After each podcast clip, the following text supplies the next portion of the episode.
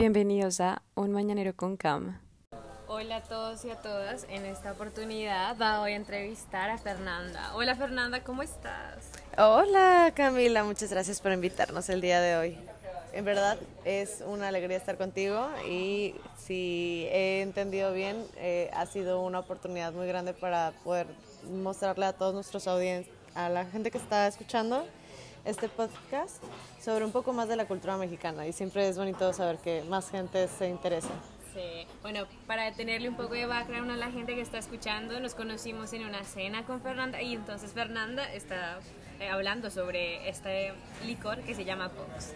Entonces Fernanda se dedica a, bueno, a traer estos licores y pues a conectar la gente, ¿cierto? ¿Cómo, es tu trabajo? Cuéntanos un poco. Claro que sí, mira, este, bueno, para los que no me conocen, soy Fernanda Araiza, soy distribuidora de destilados mexicanos en la zona de la Riviera Maya, específicamente en Tulum. Y lo que hacemos es conectar a las familias indígenas de las zonas remotas de, estos estados en México, donde se hace destilado mexicano desde hace más de mil años.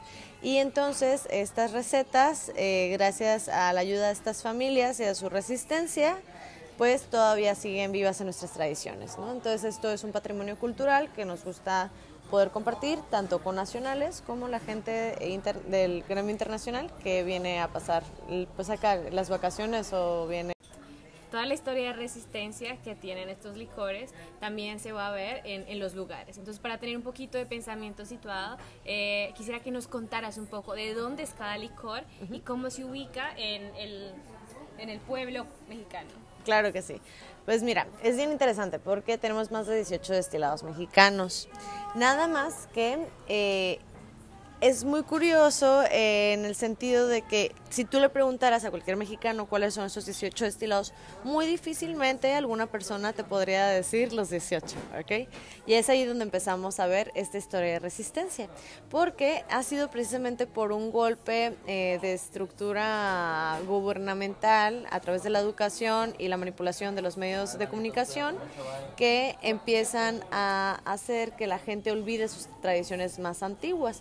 Y es simplemente una, un seguimiento al parte de, estos actos de colonización por parte de la gente en el poder que quiere tener a la gente eh, del pueblo sumisa, ¿no? Una vez que pierdes el conocimiento de tus tradiciones, es muy fácil que éstas se olviden y eh, pues que no te hace menos mexicano, ¿sabes? En ese sentido de que te están robando una parte de tu historia.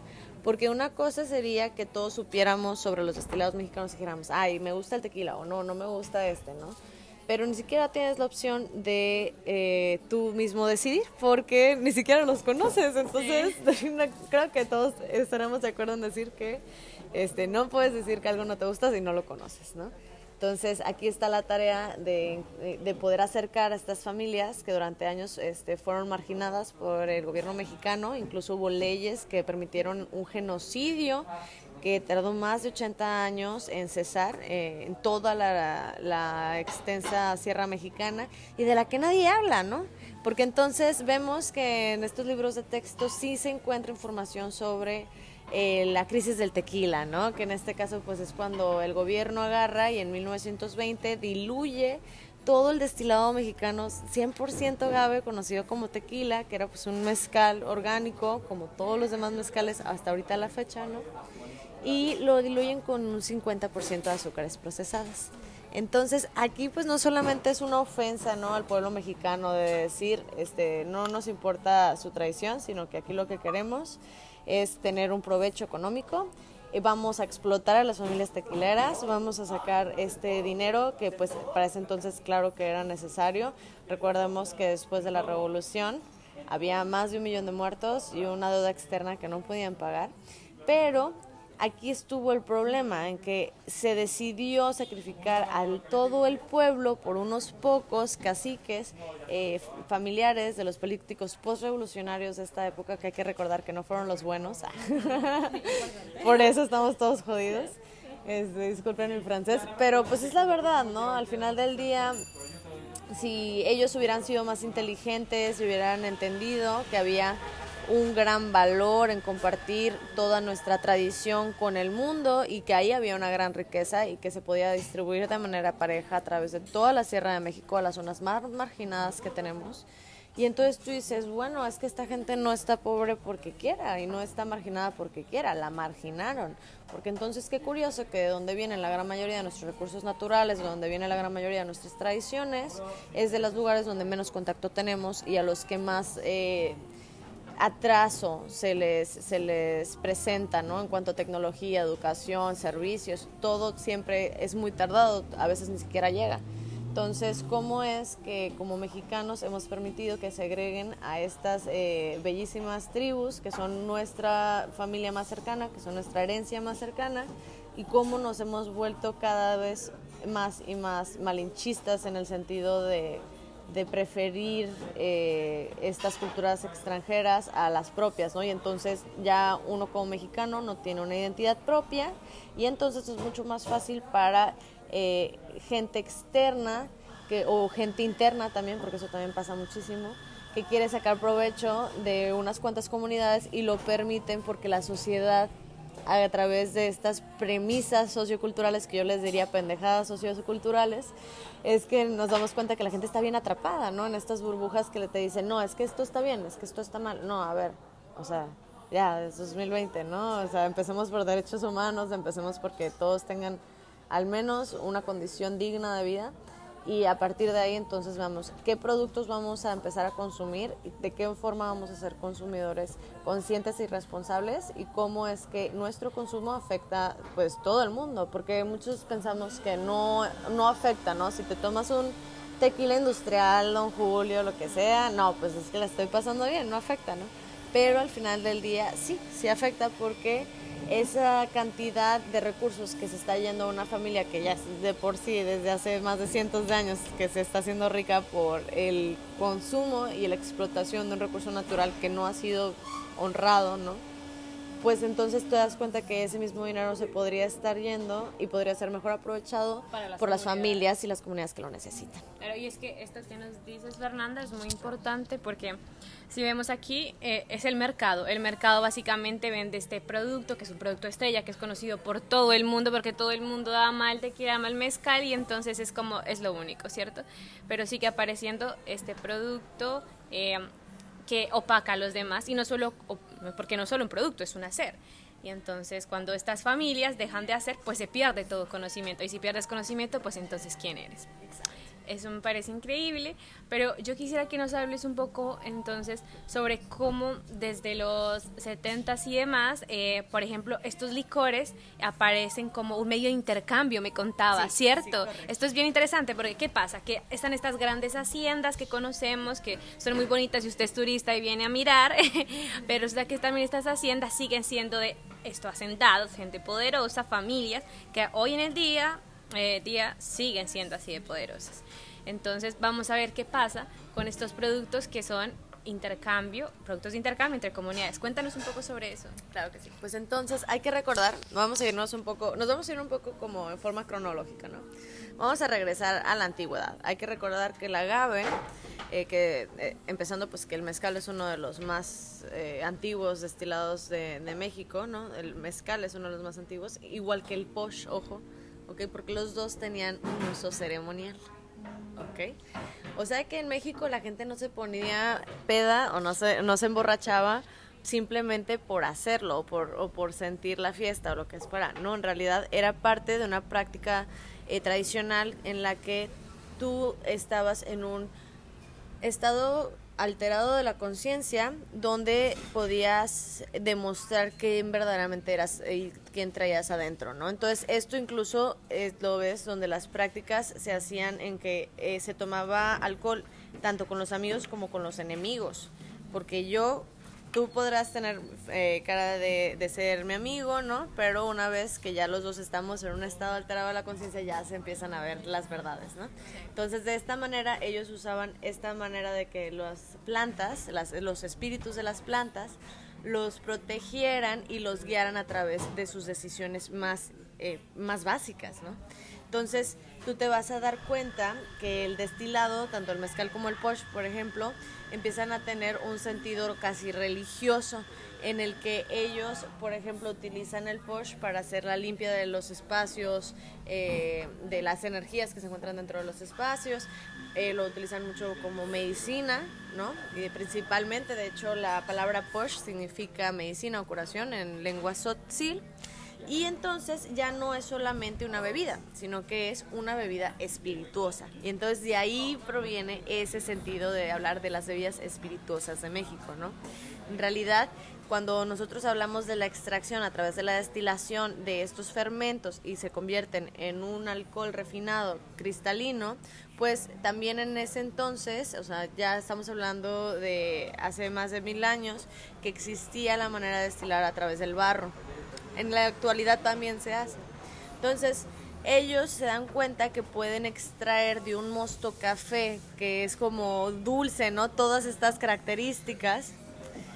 Y a través del calor y esta alquimia se convierte en este espíritu completamente transparente, pues ellos también creían que se transfería el espíritu de la planta, ¿no? Y entonces, por ejemplo, lo vas a ver con los maracames en Chihuahua, eh, los maracames siendo eh, los guías espirituales de la gente Traumara y Huichol, que tradicionalmente te daban un shot de sotol antes de tu travesía o tu viaje de peyote porque era el espíritu del sotol el que te guiaba y te ayudaba a través del desierto para que pudieras tener un viaje correcto a través de estos dos mundos, ¿no?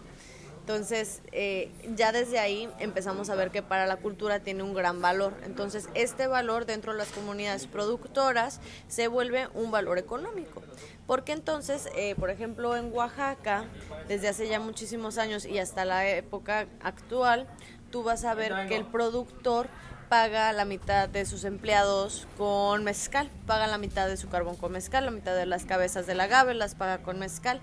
Y entonces eh, necesita menos dinero para poder sobrevivir porque en realidad él tiene una eh, idea más amplia del valor de las unidades monetarias que no solamente son este billete o este pedazo de metal, sino que puedo utilizar mis recursos para poder hacer intercambios en mi comunidad y entonces poder tener un, eh, a lo que nosotros llamamos un comercio justo entre gente local entre las abundancias de esta misma localidad y permitiendo a todos el acceso y el conocimiento a estas tradiciones y es como si eres mexicano y no conoces los tamales, ¿no? Porque hay una ley del gobierno que dice que ya los tamales van a ser prohibidos. Ah, ah no, casi, casi. No, no, no, o sea, ah. pero, eh, eh, es un supuesto, ¿no? O sea, es como si te dijeran un día así como que no, los tamales ya van a ser prohibidos, ¿no? Y de repente tú dices, güey, pero pues si, si es México, ¿no? ¿Cómo va a estar prohibido?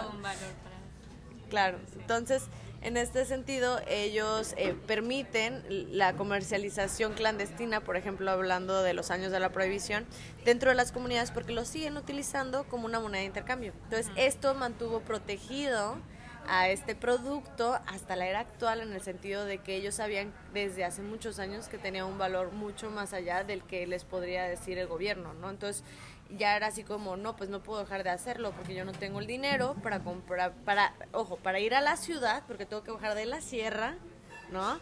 Para ir hasta la ciudad a comprar una botella de mezcal, una botella de tequila.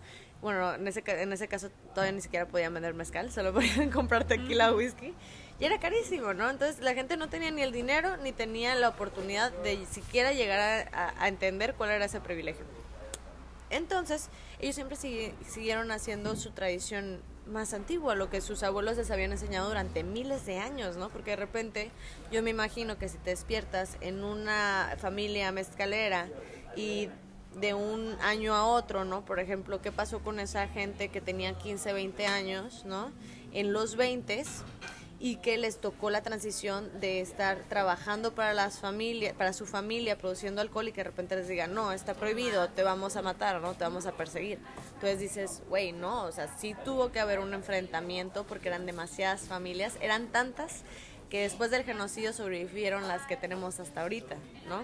Entonces uno sí se pone a pensar, ok, hubo una historia que no se contó, hay algo allá detrás que cuando vas a los palenques y te acercas con los abuelos y te acercas verdaderamente con las personas más eh, longevas y que son las que tienen los datos más precisos de ese entonces o de lo transmitido, ¿no? Por ese entonces, de, sus antepasados, te das cuenta de que sí, que sí hubo este gran esfuerzo por parte de las familias para poder mantener sus tradiciones aún en la clandestinidad y eso muchas veces le significó el perder a un pariente, significó el que su palenque lo quemaran varias veces, el volver a reconstruir otra vez toda su producción. Tengamos en cuenta que esto es un producto que la planta de la que se hace pues tarda más de 9 a 12 años en un mínimo tiempo para crecer, ¿no?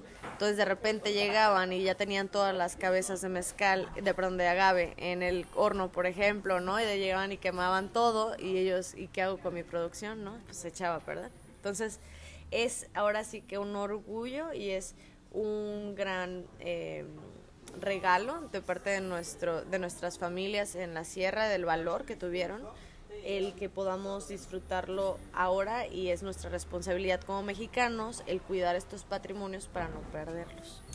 Aplauso, porque lo que haces es increíble, en verdad. Es primero estamos hablando de un montón de años, están desde los 20 hasta los 70 donde tenemos esta prohibición, hasta donde el 97. hasta el 97, donde solo se hace eh, este licor, bueno, destilados para llevar e intercambian con Estados Unidos, porque esto sí que lo hablamos la otra vez y hay que mencionarlo. Por eso, digamos, las personas que estaban en la sierra y de repente se iban un domingo al mercado a comprar otras cosas o a intercambiar, no podían acceder a este tipo de productos. Entonces, de nuevo, son se, se, pone en disposición una producción para intercambio internacional. Pero bueno, ¿y qué pasa con las otras formas de intercambio local? Por eso es que es importante eh, retroceder y pensarse lo importante que es crear lazos fuertes entre comunidades y, y qué bello tener pues objetos que circulan y especialmente licores que por cierto son súper ricos y que además tienen un montón de valor eh, y no solo pues valor de intercambio sino valor de, de uso entre las comunidades como lo decías que es medicinal. Y bueno, esto no lo conoce la mayoría de turistas que, por ejemplo, vienen a México y se emborrachan en Cancún. Pero es importante que lo digamos. Correcto, correcto. Sí, sí. Pero bueno, entonces eh, empecemos a probar, por favor. Sí, claro, pues mira. Vamos a empezar con el posh y vamos hablando un poquito de lo que significa y eh, cómo se toma, que ahorita, ahorita, es lo más importante, ¿no? El poder tener un sentido de, eh, de especificación de de cuáles son los métodos para tomarlo, cómo tradicionalmente se utiliza. Y yo creo que de, de, ahí mismo derivar, ¿no? En tradiciones más sanas que nos permitan cuidar lo que ya existe por parte de las tribus y cómo seguirlo proyectándose a la gente para que sea cada vez más familiar y que cada vez se pueda replicar de más eh, formas. Y esto lleve a que estas, eh, que estas comunidades sean conocidas, porque esa es la otra cosa, que no mucha gente las conoce. Incluso gente en Chiapas, fíjate, ¿qué a, qué, ¿a qué grado hemos estado tan manipulados por, por la mercadotecnia y la, y la televisión mexicana? Que déjame decirte que desde 1920 hasta el 97 solo había un canal de televisión. ¿Es en ¿no? serio? ¿Es en serio? Y, y el gobierno tenía la... la como la, la sede, ¿no? Era, era como esta mancuerna entre gobierno y, y, y televisión donde permitían que hubiera contenido bajo de coeficiente intelectual muy bajo, ¿no? Y entonces tienes todo este drama de las novelas que te enredan, ¿no? Y entonces tú dices, güey, a ver, o sea, México no es eso, ¿no? O sea, sí, obvio, hay mucho drama y sí, hay mucha pasión y hay mucho peligro y todo esto que, que vemos en las Laura, películas. Yo no sé qué, tú dejaste a mi esposo, pero... Sí te llevan también- serenata, pero... Ah, Bueno, sí. No, no es cierto. Eso, pero me da mucha risa porque en realidad eh, ahora últimamente, ¿no? Veo las, las estos series de Netflix y todas estas cosas, donde cuando te das cuenta que casi la gran mayoría de las películas mexicanas son de gente blanca. Y yo dije, ah, cabrón, güey. Pero si como el 80% de la población es morena, ¿no? O sea, ¿por qué no hablan de la vida de la gente de, de verdad de México? Porque en realidad nada más hablan de la hija no del político, eso no, tiene Eso no vende. Sí, sí, porque en este mercado polarizado, que polariza medios y también, bueno, comunidades. Pero bueno, nos contabas que el Posh eh, viene de qué comunidad? De, De- Sotzil. Tzotzil y Tzental, este, esta comunidad de, de Chiapas, de los Altos de Chiapas. Eh, es descendiente de la, de la sociedad maya. Okay, hay que entender que los mayas eh, se presentaron en su civilización en una organización prácticamente internacional, ¿no? donde desde el sur de América hasta eh, Chiapas, ah, en la mitad de, México, encontramos vestigios de, de esta interrelación tanto de tradiciones como de idiomas, de maneras de vestir, de, de, los ídolos a los que rezaban, ¿no? de estar politeístas.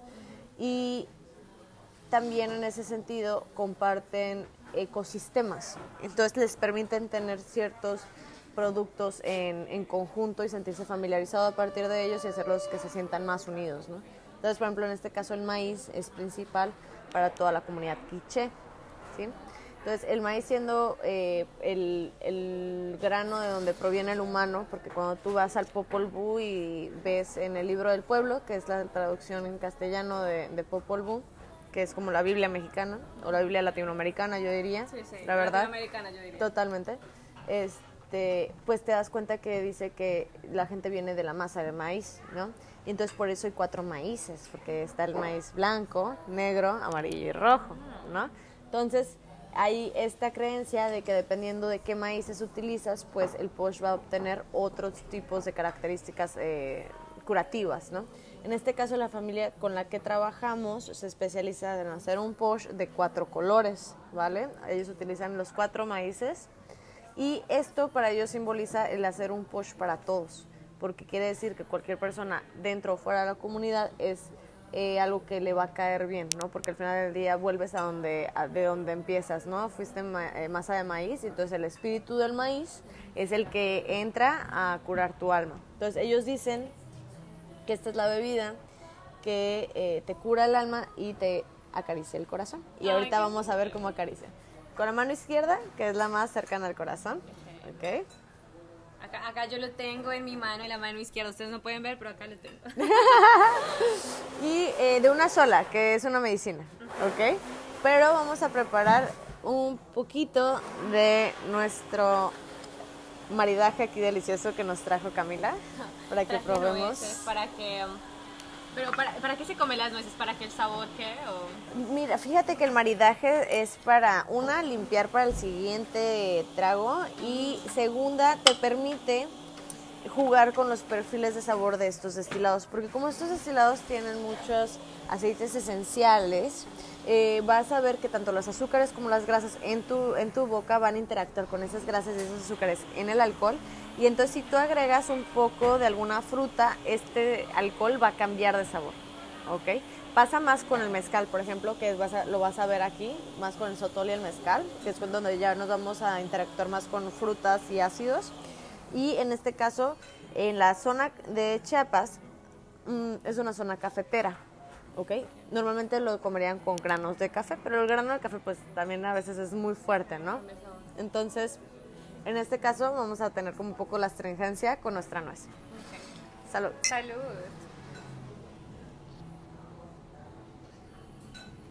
Inhalo. Y lo dejamos salir el aire por la boca. Ahí es donde dice que se salen los malos espíritus. Aquí estamos sacando malos espíritus y de verdad que se siente como porque no no es un no es como que te baja y te quema, sino en verdad sale de una forma increíble, ¿sabes? Se- ¿Sentiste ese calorcito en el pecho? es un calor, es increíble porque no, no es como un aguardiente tal vez para los y las colombianas, sino es más suave, es suave y mm, se confunde bien con tu cuerpo y me encanta. Es como si, exacto, como si se fundiera Ujú. contigo. Claro, exacto. Me encanta, me me encantó encanta. esa expresión. Vamos a limpiar nuestros shots y vamos a seguir nuestra deliciosa e educativa este, Experiencia. experiencia culinaria que el día de hoy.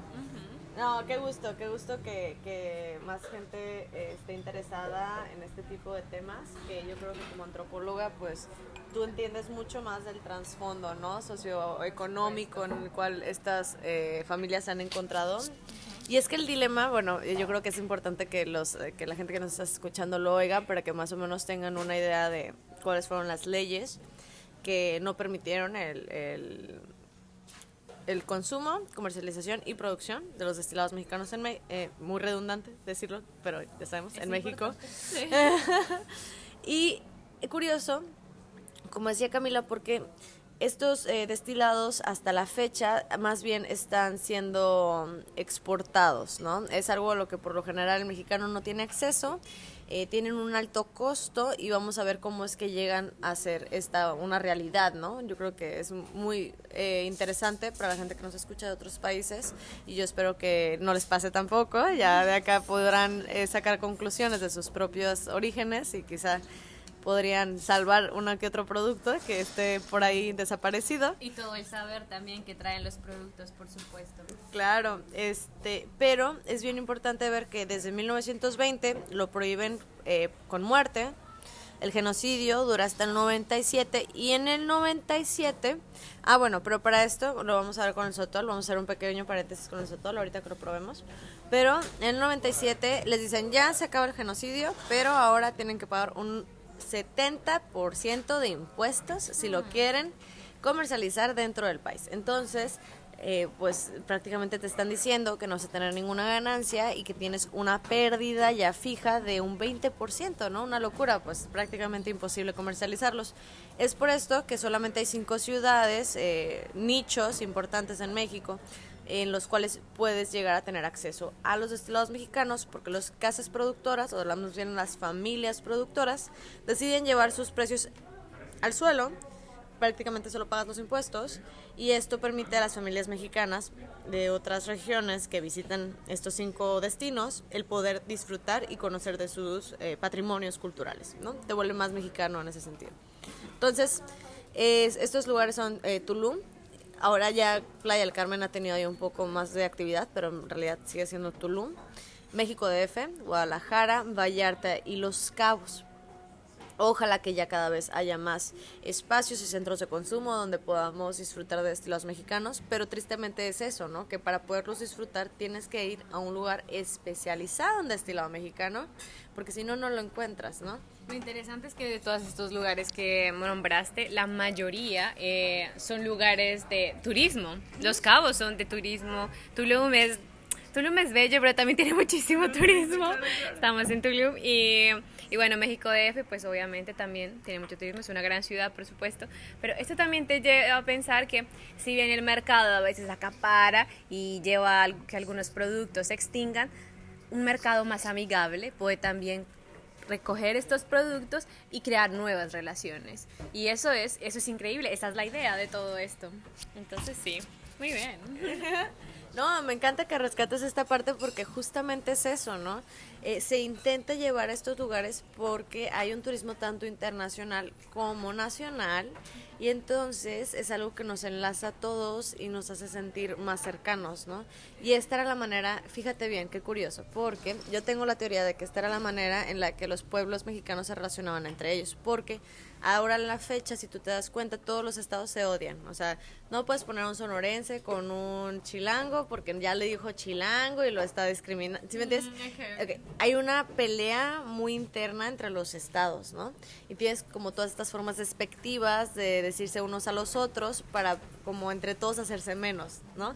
curioso. O sea, es como una, una balde de cangrejos, ¿no? Un cangrejito que está queriendo salir y todos los demás le están jalando las patitas para que no salga, ¿no? Yo creo que en ese sentido así es.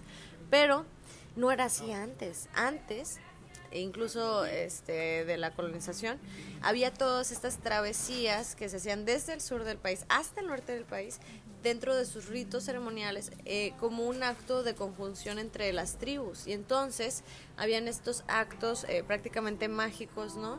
Donde los jefes de las tribus, de todos estos distintos eh, estados o locaciones, después de un largo viaje, llegaban a un lugar llamado la Puntapié, se llama se me va el nombre. Este lugar importante, vamos a Lo siento. Sí, no, está en Sonora, es, es, en Sonora. Es en Sonora, es cerca de Hermosillo. Se llama La Pintada.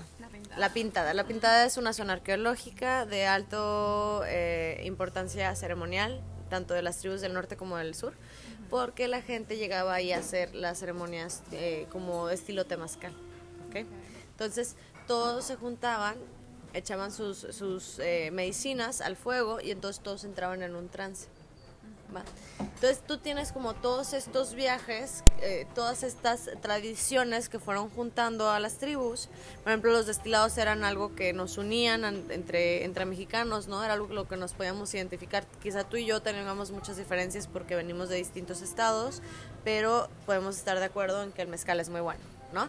En ese sentido, de ahí empieza el poder llegar a tener la tolerancia de tener buenas eh, relaciones con otras personas, incluso dentro de nuestro mismo país. Entonces, cuando nos quitan los destilados, la gente ya no tiene con qué relacionarse una con otra. Claro, te rompen todo, te rompen todo tejido. Y por eso ahí es donde surge la resistencia. Bueno, esto es increíble porque, ¿sabes? Me recuerda mucho lo que dijiste casi al inicio, en el que tú te puedes sentar, tomarte un shot o, bueno, lo que sea, o una botella, con tu enemigo o con tu amigo y saber quién es. Entonces te puedes sentar con el de otro estado y, y poder ser el amigo o el enemigo. Pero bueno, tener algo en común, aunque sea, ¿no? Ya, ya el espíritu dirá, ya, Sí, el, ya el espíritu espíritu dirá. dirá.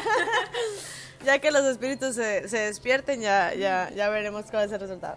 Pero bueno, entonces hablando también de Chiapas, vamos a ver un destilado que es muy parecido. En este caso es el primer ron de Chiapas.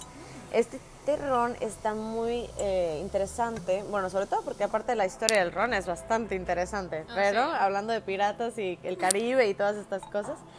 Pero eh, este es un ron que yo particularmente me, em, me fascina el hecho de que lo puedo tomar solo. Porque curiosamente para mí se me hacen los rones blancos, sobre todo, muy difíciles de, de degustar, ¿no? Sabes que yo nunca he probado un ron blanco. No. En Colombia solo tenemos el que es como amarillo, sí. Ok, como un ah, reposado. Sí, sí, Como un reposado. como un reposado, Ok, perfecto. Bueno, pues mira, este es un eh, ron agrícola. Esto vendría siendo como una charanda en Michoacán, más o menos. Pero este, al ser de eh, Chiapas, pues no tiene una denominación de origen eh, designada, sino que apenas se está creando. Y entonces, este ron lo que tiene diferente es que tiene tres cañas. Ok, ron Libertad tiene caña eh, criolla, que es la que más azúcar eh, produce, por eso se usa para la fermentación. Caña veteada y caña violeta. La violeta y la veteada más bien le dan cuerpo y aromas al destilado final. ¿ok? Entonces, estos tres distintos tipos de cañas se van a, sacar el guarapo, se extrae lo que es el jugo de la caña, llamado guarapo.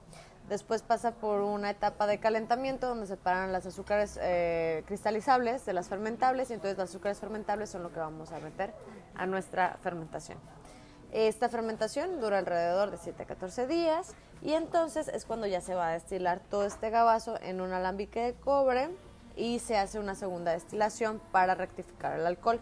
Recordemos que los destilados de primera destilación por lo general quedan arriba de los 60 grados y parte también de esta ley que es absurda es que los destilados arriba del 38% de alcohol tienen que pagar un impuesto extra ordinario al que ya está impuesto al, al, al añadido de, de cualquier consumible de alcohol, ¿no?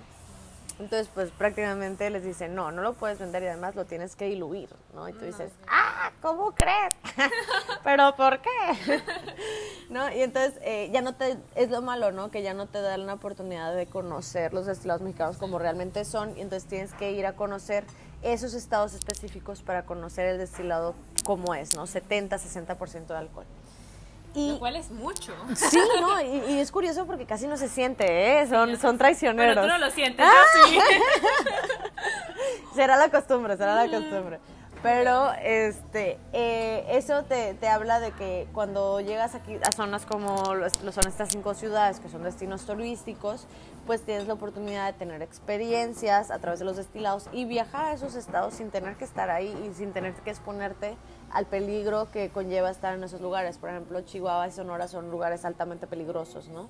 y entonces no tienes que arriesgarte a llegar a conocer esos lugares porque las familias ya hicieron su esfuerzo para que tú los conozcas aquí.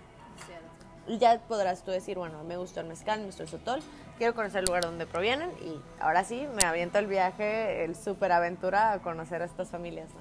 Es, es muy chévere que nos puedas decir esto de como también no solo puedes viajar como eh, porque tomé o aquí un yo que sé un avión o lo que sea sino que también puedes viajar por la sierra la costa yo supongo que eh, este ron no es de sierra cierto Los bajos de, las, de Chiapas. de los bajos de Chiapas Entonces, bueno, digamos que la caña es súper importante en toda Latinoamérica, pues porque de repente la caña no era nuestra, sino que no, la trajeron a estas partes de la costa. Junto Entonces, con el esclavismo y, y otras, y, y otras y enfermedades. otras cosillas por ahí. Bueno, entonces después de todo esto, pues haremos el Ron Libertad y es muy interesante que se llame Ron Libertad, precisamente. Mira, fíjate que qué curioso que, que tengas el ojo experto para cachar estos detalles, porque precisamente se llama así, Ron Libertad, porque a través del ron fue que los esclavos rompieron con esas cadenas de la esclavitud, porque fue su única forma en que pudieron empezar a reproducir un recurso económico que los liberó de esa misma, de ese yugo, ¿no? Por parte de las colonias o por parte del feudo. Entonces, tienes la oportunidad de o soy esclavo, esclavo de voy a tener que andar con, cargando mula y cargando piedra y esclavo, esclavo, o soy un esclavo que produce, ¿no? Y a través de mi trabajo y de mi producción me libero de esas cadenas. Eso fue lo que pasó en la colonia, o sea, mucha gente no lo sabe, pero cu- cuando llega a América eh, los españoles, además de matar a la mitad de la población a través de enfermedades que estaban exportadas del extranjero y los cuales nosotros no teníamos los antígenos, antiógenos suficientes para podernos proteger en nuestro sistema inmunológico. Suena parecido a lo que está pasando ahora. No, prácticamente, prácticamente. Cualquier parecido a la realidad es mera coincidencia. Pero entonces, este, ¿cómo, cómo la historia se repite? eh? ¿Cómo la historia se repite? Pero entonces en 1500 eh, vemos que, eh, acuérdense, fíjense qué curioso, ¿eh? El, el ron fue algo que liberó a los esclavos, pero que también fue moneda de compra de esclavos en Inglaterra, ¿ok? Fíjate, eh, cuando la gente empieza a navegar en el océano y se da cuenta de que durante meses no tienen acceso a agua limpia, empiezan entonces a tomar el ron ah, muy, eh, ¿no? Este, qué, qué conveniente, ¿no? Pero entonces el ron, pues como no se echaba a perder, lo empiezan a envasar y se lo empiezan a llevar de América a Europa como un intercambio, como así como el té, ¿no? Como cosas de valor. Entonces llegan los barcos, eh, ¿no? Españoles que van hacia, eh, eh, hacia Europa y pues, pues no- los principales piratas ni eran españoles, eran in- de Inglaterra, ¿no? Entonces los primeros ladrones fueron los españoles que llegan a México, se llevan toda nuestra fortuna, nuestro oro, nuestro todo, hasta nuestro ron, también. hasta nuestras tradiciones. Y en medio del océano llegan los segundos ladrones, ¿no? Ladrón que, logra, que, que roba ladrón. Y llegan los, de los más, los ingleses más, más inteligentes que se chingan a los españoles, se quedan con todo y los dejan en el, en el medio del océano, ¿no? Entonces llegaban los, ingla- los ingleses a, a Inglaterra y con el ron que habían obtenido de los españoles compraban esclavos para llevarlos otra vez a América. Entonces, ¿ves cómo hay esta moneda de cambio, esto es increíble porque yo, yo nunca lo había escuchado y supongo que no, o sea, a ver, no todo el mundo lo sabe. A ver, literal, está roba, está haciendo negocio con lo mismo que hacen acá. No, es increíble. Entonces los esclavos hacían el producto para poder comprar esclavos, pero una vez en América, pues ya podías liberarte a través de hacer el mismo producto que te compraba, ¿no? Entonces así como... Igual también podías voltear la moneda y luego comprar tú mismo la libertad. Bueno, entonces, wow, el ron es... Imagínate toda esta historia que trae el ron. Bueno, vamos a probar entonces este ron. ¿Hay una forma de tomar el ron? Mira, ¿O el ron, este vamos a intentar probarlo solo, pero vi que traes uvas, entonces me gustaría, como este tiene una tendencia dulce, este, casi ácida, eh, me, va- me gustaría que lo podamos complementar con, con la uva. Vale, Entonces, vamos a intentar quitarle las semillitas, vale. ¿da? Este, pues igual, con la mano izquierda, que la más cercana al corazón, para seguir la tradición. ¿Va? ¿Qué tienes? Ok, Como este- todos los izquierdistas, más cerca al corazón. Para Ah, esa, me gusta, me gusta. Salud, bella. Salud. Ok. Ah, El ron, respíralo. Y ahora sí, acompaña. Y entonces esta nota va cambiando. La astringencia se va perdiendo. La idea de acompañarlo con la uva es, es increíble porque sí que puedes sentir cómo cambia el ron. pero debo decir que sí, no es tan fuerte como el que tenemos, por ejemplo, en Colombia, es un poquito más suave. Mm, de- también entra más fácil, nosotros decimos entra más fácil, pero, pero se siente. Con un shot ya, ya quedan ebrios. No se preocupen, una botella alcanza para toda la fiesta. Ay, no, pues no, esto está gr- grandioso. Tenemos que hacer esto más seguido. Me encanta. Bueno, pero igual tenemos dos, o sea, nos quedan dos. No pueden perderse estos dos. Este de, so- de Soto, como tú le dices, mm, cuéntame un poco sobre este. Vamos a probar primero el bacanora, Ah, ¿vale? bacanora. Para el- lo mejor para el final, dicen por ahí. Ah, Ah, no es cierto, pero es, es muy, este tiene mucha información Sí. y, y primero yo creo que es importante conocer la información del agave para que luego podamos distinguir las diferencias entre un agave y un sotol. Ok, entonces, el, vamos a empezar con el bacanora. El bacanora es proveniente de la zona de Sonora y este agave pues es un agave de desierto. Importante saber que los agaves van a cambiar su sabor y su estructura molecular dependiendo en el ambiente en el que se encuentren. Entonces, cuando nosotros encontramos un agave que está eh, siendo expuesto a la, a la inclemencia o al clima del desierto, donde tienes todas estas barreras eh, que, que transgreden la vida, ¿no? En el sentido de que los cambios extremos de la temperatura, la falta de agua, extremo sol, todo esto haría difícil que una planta pues pueda existir en el desierto. Entonces crean estos mecanismos de autodefensa para poder mantenerse vivos en el desierto y uno de estos mecanismos es la proliferación de glucosacáridos dentro de nuestro agave, que quiere decir que acumula azúcar para sobrevivir en el desierto, porque se alimenta de sí mismo, ¿ok? se alimenta de- de- del, del CO2, eso es lo más interesante, porque en realidad son súper purificadores del ambiente.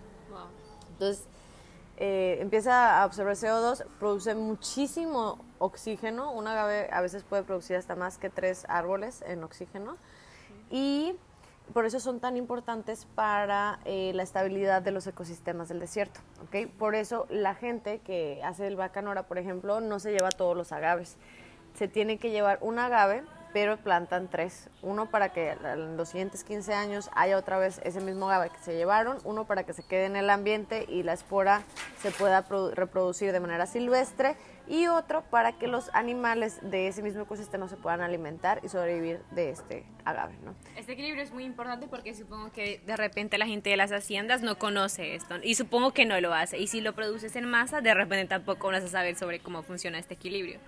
Muy interesante. Eh, El agave es entonces una planta muy importante en México. También sé que se puede mm, hacer tejidos y cosas del agave, ¿verdad? Fíjate que es tan importante para México que hasta hay una diosa del agave. Ah, sí. Ah, ¿Y sí. reinado también del agave? Sí, lo- lo vas a- este, mira, fíjense, vamos a hablar un poco de Mayahuel.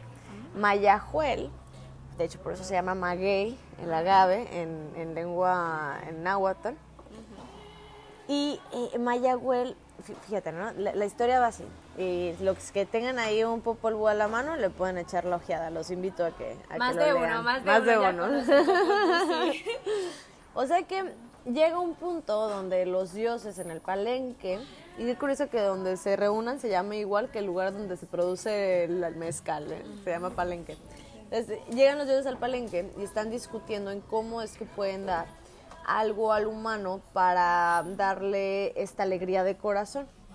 Y entonces empiezan unos a decir que los dulces, otros que la comida, que el vestuario, que las flores, ¿no? Y todos estaban discutiendo, pero al final del día decían, no, pero es que eso ya lo tienen, ¿no? Entonces, llega Quetzalcóatl y les dice, bueno, yo no tengo nada que ofrecer, pero conozco a alguien que sí.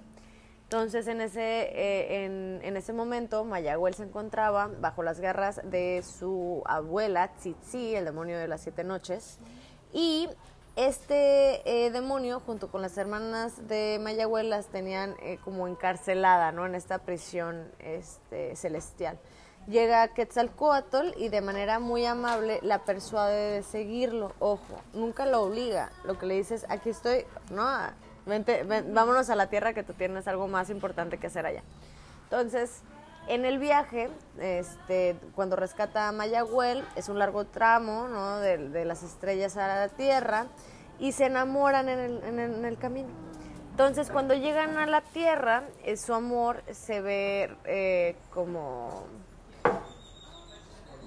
se le podríamos decir enaltecido, ¿no? Por los dioses y entonces este este lazo muy grande que ellos tienen cuando llegan a la tierra ambos se convierten en un árbol interlazado.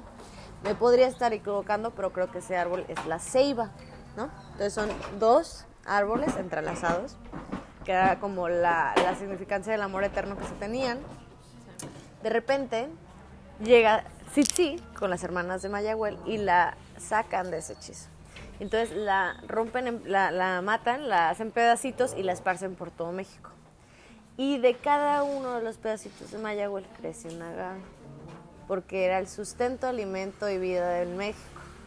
Entonces, mm, Quetzalcóatl de repente se despierta de este hechizo de amor y se da cuenta que su amada ha sido masacrada y de tanto dolor en su corazón el cielo empieza a llorar y empieza una lluvia de truenos. Uno de los truenos cae en, los agave- en uno de los agaves y se desprende este aroma delicioso a mi helado que llama a todo el pueblo y la gente empieza a comer del agave y esto se llama mexcali, que fue la primera comida prehispánica en México. Entonces, mezcal significa primera comida. La mexcali significa agave cocido. pues, Ajá. Y fue la primera comida. La primera comida que, tuve, que tuvo la gente mexicana. Hace más de 12.000 años. Bueno, y luego lo que comes también lo puedes transformar en un licor, que también te alimenta el alma. ¡Ah, es increíble! Sí, y, y- y- qué curioso, porque mientras discutían, ¿no? Los, los grandes este, dioses de- del palenque, pues qué dar, ¿no? Pues habían dicho alimento, este sustento, comida, todas estas cosas. Y curiosamente el agave es todo esto. El agave te funciona para hacer ropa, para hacer construcción, para hacer casas, para hacer comida, para hacer bebida, para hacer dulces. Y entonces te das cuenta que lo es todo, ¿no? Es una, es una planta verdaderamente versátil que incluso te ayuda para hacer medicina. Entonces, eh, por eso ahora el mezcal se ha eh, ti- titulado en los últimos periódicos como el destilado más perfecto para consumo humano por la cantidad de aceites esenciales que contiene y estos aceites esenciales, sus propiedades medicinales, pues claramente se encuentran en el destilado. Es increíble. No tenemos que probar entonces esta, por favor. Claro que sí. Excelente, ahora sí que empiece el ruedo. Estoy, estoy segura que la mayoría, na- o sea, no sabían de esta historia y ah, es, es bellísimo. Porque de repente nosotros no tenemos algo así en Colombia, ¿sabes? No, no tenemos algo que nos suena tanto a una planta y menos como algo que produzca esta, pan- esta planta, como por ejemplo son los destilados. Correcto, yo creo que va a ser bien bonito poder ahora con esta perspectiva ir al lugar de origen, como tú dices, Colombia, y buscar cuáles son ¿no? todos estos eh, patrimonios que quizás siguen ahí escondidos en la selva. Sí. Porque eso también es, es la cosa, por ejemplo, ahorita en realidad no hay mucha gente que sepa sobre esto, ¿no? Y ha sido toda una travesía tener que ir a estos lugares de orígenes y saber y entender qué verdaderamente tiene valor y qué es lo que estamos a punto de perder. ¿no? ¿Y, y cómo ha sido? Cuéntanos un poco sobre tu experiencia. Yo sé que tú eres de Sonora, pero ¿cómo, ¿cómo fue entrar a la comunidad y tratar de hablar con los abuelos y que te, que te escucharan y todo esto? Cuéntanos cómo fue. Mira, fíjate que tuve la oportunidad de eh, ser bastante bendecida, por ejemplo, en el, en el Posh, porque eh, esta travesía la empezó Suri, que es el- el- la persona eh, que empezó la empresa hace 15 años. Entonces ahí fue lo más difícil, porque ellos llegaron a una comunidad altamente hermética que acababa de tener un eh, encuentro bélico con, con el hombre blanco, ¿no? Y entonces eh, había esta, toda esta transgresión cultural que afectaba la manera en que se relacionaban con las personas que tuvieran una tez clara. Entonces, cuando llegan a las comunidades y estas comunidades se abren ante ellos y les ofrecen el posh, porque recuerda que tomamos posh con nuestros amigos y también con nuestros enemigos, ¿no?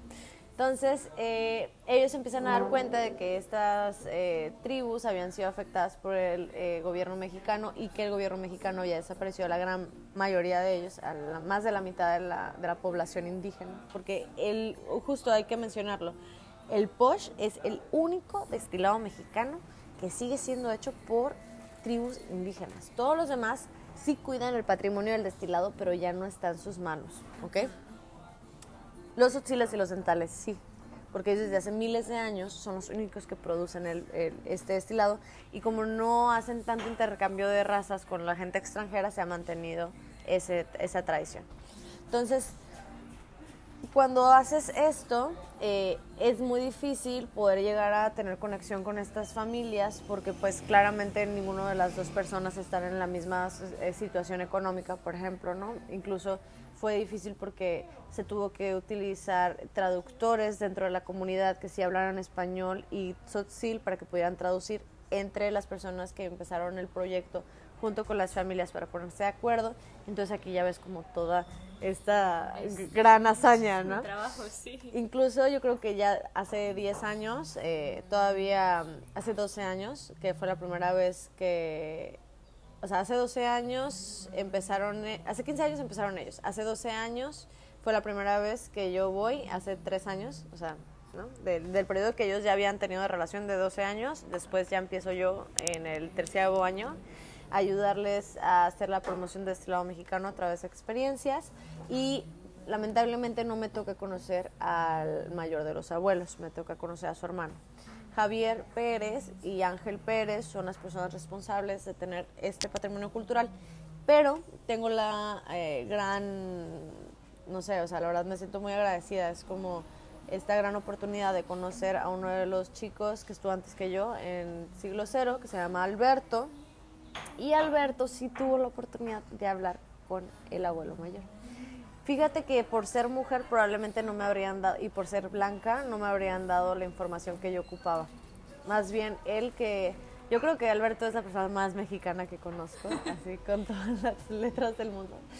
Que me encanta porque él, eh, siendo un poco más de tez morena, más recio, más así, eh, tuvo la oportunidad, sobre todo como hombre, de que, acuérdense que México es muy machista, lo siento chicos, esta es una realidad. La realidad, sí. Es una realidad, pero es muy interesante cuando estos dos sexos, ¿no? el masculino y el femenino, eh, tienden a ayudarse juntos y a, hacer, a crecer juntos y a, y a soportar esta cultura juntos, porque entonces él me permite conocer al abuelo a través de él, ¿no?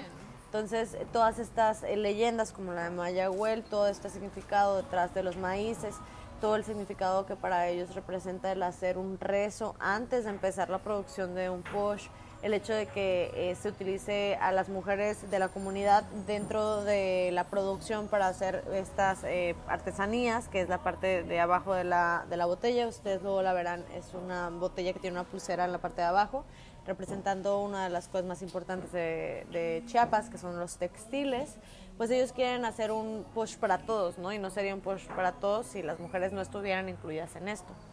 Entonces, de esa forma ellos van haciendo estas eh, relaciones y conjunciones entre su misma comunidad para mantenerse en un equilibrio con su cosmovisión, sino ya no solamente es lo que me dicta el gobierno, lo que me dicta eh, la religión, sino lo que me dictan mis ancestros y las fuerzas naturales a las que me encuentro, o sea, en- dentro de conectado, sí. ¿no? Claro. Bueno, pues es increíble porque sí, bueno, la botella en sí es, bueno, es un poco larga, pero trae abajo lo que puede ser una manilla. Y entonces es muy interesante porque no todas las botellas tienen, tienen esto tan relevante. Usualmente solo tienen como, bueno, un, un, ¿qué? un sticker, un logo y ya. Eh, pero esta, esta, este posh es increíble porque es muy diferente, por ejemplo, a un ron o a, o a otros. Es, es, y por eso es tan interesante, porque conecta con la comunidad. Y qué bello que hayas podido estar con ellos y con ellas, pudiendo conocer todo esto en verdad.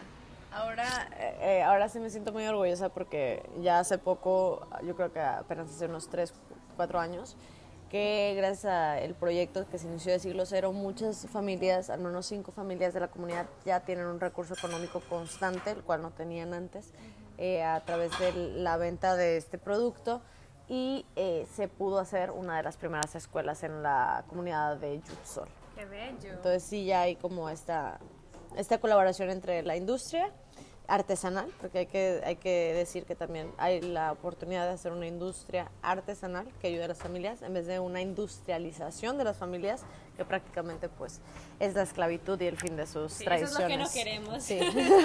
Entonces, aquí con el, be- con el mezcal, este, en este caso con el bacanora, eh, lo vamos a probar, es un agave, angustifolia jau o espadín, que es el más común, como, como lo conocemos. Tarda de 9 a 12 años en crecer. Y este, entonces, va a ser, al tener más azúcar, va a ser un mezcal mucho más alcohólico, pero también más dulce. Porque no todas las azúcares se transforman en alcohol, porque tiene tantas que no, no alcanza el tiempo de fermentación en que todas se transforman en alcohol. Y entonces vamos a tener un mezcal fuerte, pero dulce. En este caso, vamos a probar con la manzana porque este eh, destilado, ahora sí, ya hablando eh, muy específicamente del mezcal, tiene la cualidad de cambiar de sabor porque tiene en su composición química más de 65 tipos de azúcares. Y entonces, cuando tú tienes esta oportunidad de interactuar con tantos tipos de, de iso- isopos o de distintas eh, formaciones químicas de la misma azúcar, pues entonces vas a tener distintos sabores. Al final del día, dependiendo de con qué comida tú lo vayas a combinar, te va a resaltar un cierto perfil de sabor y así puedes convertir un mismo mezcal en 10 mezcales al mismo tiempo. Dependiendo de con qué lo combines, vas a poder cambiar su sabor. Y eh, yo, por ejemplo, eh, lo recomiendo a todos los que nos están escuchando en casa, cuando tus amigos vengan a visitarte, si tienes la oportunidad de tener mezcal cerca, puedes tomar un pequeño plato con distintas frutas. eh, vas a, a tener unas 5 o 10 frutas eh, distintas, un mismo shot y el mezcal se toma a besitos, ¿ok? El posh y el ron lo tomamos de una sola porque son destilados que tardan menos de 9 meses en crecer. O sea, la planta prima eh, va a crecer en 9 meses. En el caso del agave, pues ya estamos hablando de nueve años. Entonces vamos a tener este respeto por el tiempo en que tarda la planta en crecer y de esa forma vamos a tomarlo despacio. También hay que recordar que el mezcal, al ya ser un poco más astringente, al primer bocado o a la primera vez que lo pruebas, pues solamente te vas a ver alcohol y va a crear una astringencia en tu boca. Es necesario que puedas salivar para poder percibir los sabores que se encuentran tanto en la comida como en la bebida. Por eso es necesario tomar primero unos dos, tres tragos de mezcal, traguitos, chupitos, lo decimos, ¿no? Besitos, besitos. Dicen que luego, pues el mezcal como viene de la diosa del mezcal, que dicen que pues, es como una mujer, ¿no? Si le entras duro, aguas. Y si no, despacito, suavecita, ¿no? Entonces, para que nos trate bien, para que nos trate bien. sí. Entonces, besitos, unos Besito. dos y tres besitos. Importante respirarlo. Respiramos. Otro besito. Una vez que nos hemos acostumbrado nuestra boca a este alcohol y que el mismo alcohol nos produce la necesidad de salivar detrás de nuestra boca, que es algo que vamos a sentir, una sensación inmediata que tenemos, ya podemos empezar a combinar e intercambiar con frutas y le das un besito, cambias de fruta, le das otro besito, cambias de fruta. En inicio es muy importante salivar. Eh, Es, en verdad sientes cómo cambia el sabor. Cambia demasiado. Vamos a ver con la fruta. Wow, sabe totalmente diferente. Totalmente diferente. Mm. Realza muchísimo el sabor. Y con todas las frutas sabe diferente, Mira, si quieres, ahora acabas de intentar con una manzana verde, pero intenta con la uva, lo mismo. Primero un chupito, ahora ya toma tu, tu chupita. Y vuelves a tomar otra uva o puedes intercambiar entre el... Cambia demasiado, porque con la manzana sabía mucho más ácido y con esta uva sabe mucho más dulce. Mm. Bueno, para que vean que no solo hay que tomárselo con shots, sino que es a besitos. Increíble, en verdad, me encanta. Debe ser uno de mis favoritos, la verdad. Prueba con una nuez. A ver.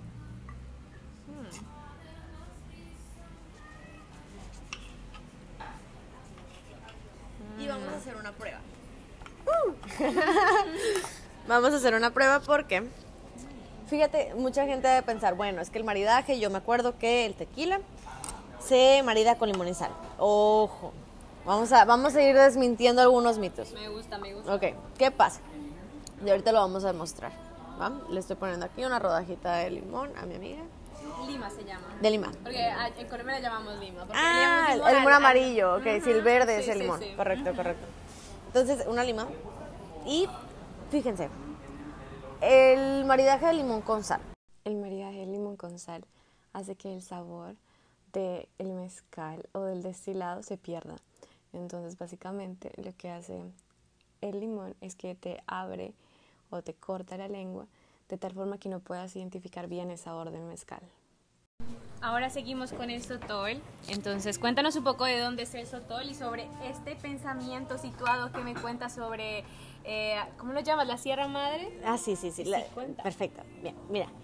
eh, decíamos que para situarnos en una zona geográfica, eh, para que entiendan más o menos el ecosistema que tiene Chihuahua, Chihuahua se encuentra colindando con Texas, Coahuila, Durango y Sonora, o sea que está en medio de estos estados en México. Y en la frontera tienen a, a, mm, Texas y a Nuevo México. Pero curiosamente, en México hay una cordillera de montañas que se llama la Gran Madre Sierra Occidental, Oriental y el Altiplano. Esta cordillera de montañas que divide el país en Chihuahua está justo en medio, entonces su geografía les permite tener estos tres tipos de ecosistemas donde están en la sierra y también en la llanura y también en el altiplano de la sierra. Entonces, cuando nos referimos a el llano, vamos a ver que ahí es donde podemos encontrar la mayor cantidad de peyote, por ejemplo, ¿no? Que esta es una es una cactácea muy importante para las tradiciones de las culturas eh, tzotzílanas, así tarahumara y huichol. Y fíjate que el sotol no es un agave. Es muy interesante porque por muchos años, recuerden que esta gente viene de una prohibición muy larga, ¿ok? No había estudios sobre esto, apenas en el 2000 se empezaron los estudios y entonces anteriormente se le conocía como agave sotol. ¿Qué pasa? Que entonces empiezan las investigaciones este, biológicas de estas especies y se encuentra la división taxonómica donde el sotol y el mezcal, o más bien el agave y el sotol, sí se encuentran en la misma, se le llama orden taxonómico, pero se encuentran en distinta familia. Entonces, tienen una, un parecido morfológico o fenotípico ¿no? de, de su estructura por afuera, pero su anatomía es muy diferente. Por eso un agave es más parecido a una piña, ¿no? Y el sotol es más bien parecido a una cebolla. De hecho viene de las liláceas, viene de la familia de las liláceas. Dacilirion es el nombre científico de la planta del sotol. Sotol es un nombre común o cereque, también se le llama así. Y este cereque o sotol eh, viene de la familia de las liláceas, liláceas siendo la familia de los ajos, las cebollas y los espárragos. Y vamos a tener que, al igual que la cebolla, tiene más aceites esenciales. Es por esto que esta es una bebida mucho más untuosa. Nosotros nos vamos a dar cuenta que cuando tomamos un shot de sotol y le damos vuelta a nuestro vaso, vamos a encontrar unas lágrimas mucho más pesadas, ¿no? Esta, esta untuosidad de los aceites esenciales que se encuentran en el sotol. Y el sotol, precisamente al prevenir de esta familia de, las verduras, de los ajos y las cebollas, su estructura también se va a encontrar igual. O sea que el mezcal o el agave tiene pencas, ¿no? el maguey o el agave tiene pencas y el sotol tiene hojas, ¿ok? Ya no, tiene, ya no son duras, son más bien blandas. Entonces, en el mezcal hablamos de una jima y en el sotol hablamos de una talacha, porque se tala con hacha. Por eso, de ahí el término de que la talacha, ¿no? El trabajo duro, ¿no? Entonces, "Ay, estoy, estoy ando, ando haciendo la talacha, ¿no? Cuando un mexicano te dice eso, quiere decir que está haciendo un trabajo duro. Y es que en realidad, pues no es cualquier cosa andar talando sotoles en el desierto. Bueno, pues vamos a... Este, al igual que eh, el mezcal, se toma en pequeños tragos, porque esta planta, de hecho, es más longeva que el mezcal. Si el mezcal más, eh, más joven, por así decirlo, tarda de 9 a 12 años en crecer, el sotol más joven tarda 20 a 25 años en crecer. Wow, muchísimo. Entonces, es una, es una planta más madura, con sabores más minerales, porque pues claramente ha estado más tiempo en Por el eso suelo es más pesado también. y por eso tiene más aceites. Dentro del sotol, ah, de la planta del sotol, hay algo que se llama la choyaca. Y es una parte muy grasosa que se quita, se retira después de la cocción, antes de pasar a la fermentación, dentro de la maceración, para poder evitar que la bebida se amargue, porque estas grasas, si fueran tantas, espumarían, te quita la capa de oxígeno, entonces todo el fermento se echa a perder, o por otro lado, te amarga la bebida. Entonces, ya suficiente es la carga de aceites que tiene impregnado en las capas de esta planta. Ya no es necesario introducir esta parte todavía más grasosa que es la choyaca. Eso se utiliza para eh, engordar al, tanto a las vacas como a los cerdos. Entonces, ya este sotol se empieza, se hace la misma fase del mezcal, ¿no? Primero se gima, se cose, se macera, se destila, se, se fermenta, se destila. Y Ahora sí, vamos a ver que esas grasas que se encontraban guardadas en la planta, a través de la destilación, se convirtieron en aceite esencial, porque esa es la manera de generar aceite esencial. Bueno, eso es muy interesante porque yo siento que... Nada, me perdí. eh, bueno, y... Pero también puedes sacar el tomate. Mmm, me gusta el tomate. ok, este eh, destilado nos va a llevar a sabores más umami. ¿Cómo, cómo, así umami? Umami. Okay. Umami es un término para un sabor que se inventa en, no se inventa, pero se, se encuentra en Japón, ¿no? Se, se descubre en Japón. Y esta terminología describe a un sabor indescriptible. Es un sabor sabroso pero indescriptible. Entonces, cuando nosotros tenemos este aceite en el sotol, nos permite poder disfrutarlo con sabores ya más eh, pues complejos como es el queso, el crujiente, el tomate. Y es curioso porque pues la gente lo último que pensaría es probar un mezcal, por ejemplo, con tomate, ¿no? Pero en realidad le agrega mucho más sabor y le agrega mucha más presencia. Se toma despacito, de besito, igual primero solo y luego lo acompañamos. Vale. Empezamos. Salud. Mm. Sabe alcohol. ¿No? Sí, no, no se siente como que, que te penetra totalmente el alcohol, sino se siente suave. Me gusta la suavidad. A ver, y ahora estamos comiendo galletas con queso. ¿Esto qué es? Queso dranchen. Pues queso dranchen. y tomate. Mm. Luego vuelvo a probar el sotol. Mm.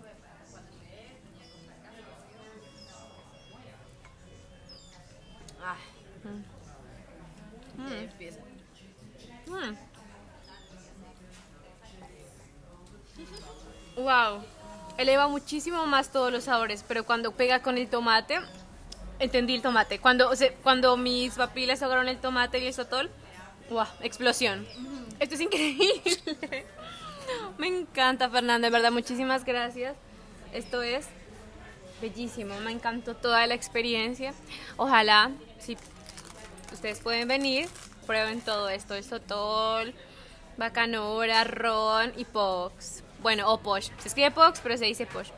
Mm, verdad, gracias. Estoy muy feliz de poder tenerte mm, y espero que también podamos compartir mucho más aquí. Sí, que esto es el principio. Es el principio de mucho. Este, sí. Ah. No, está bien padre que, que tengas la, la perspectiva abierta para poder entender todos estos sabores, eh, experimentar esto y te permitas a ti misma conocer más sobre ti al saber qué te gusta y qué no, ¿no? Sí. siento que es toda una experiencia, en verdad. Eh, ¿Y hace cuánto traes estas experiencias? Eh, usualmente, ¿cómo las haces? ¿Por grupos? ¿Cómo es? Pues fíjate que ya tenemos cuatro años trabajando con los distintos hoteles de la Riviera Maya y por lo general es un servicio privado para los huéspedes de cada hotel. Se ofrece como una plusvalía al consumo del producto de derivado artesanal mexicano, ya que sabemos que tiene un, alto, un precio elevado. Nosotros como parte de nuestro servicio a clientes ofrecemos ese tipo de experiencias y ya sea que la gente dentro del mismo restaurante se puede o, del mismo hotel se puede registrar para hacer una sesión de máximo 6, 12 personas. En realidad hay que saber que son sesiones eh, grupales pequeñas para mantener esa relación personal con la gente y para que puedan hacer preguntas porque hay mucha información detrás de todo esto. Y también a la gente que está pasando afuera de los centros de consumo, pues tienen la oportunidad de eh, tener la experiencia a través de consumir en estos mismos y pues se les da una, una publicidad y promoción tanto a los destinos mexicanos como a los lugares que los apoyan. Muchísimas gracias, en verdad ha sido una experiencia increíble, ojalá ustedes también puedan tenerlas y puedan ir también a todos estos lugares, en verdad, gracias. Aplausos. ¡Eh!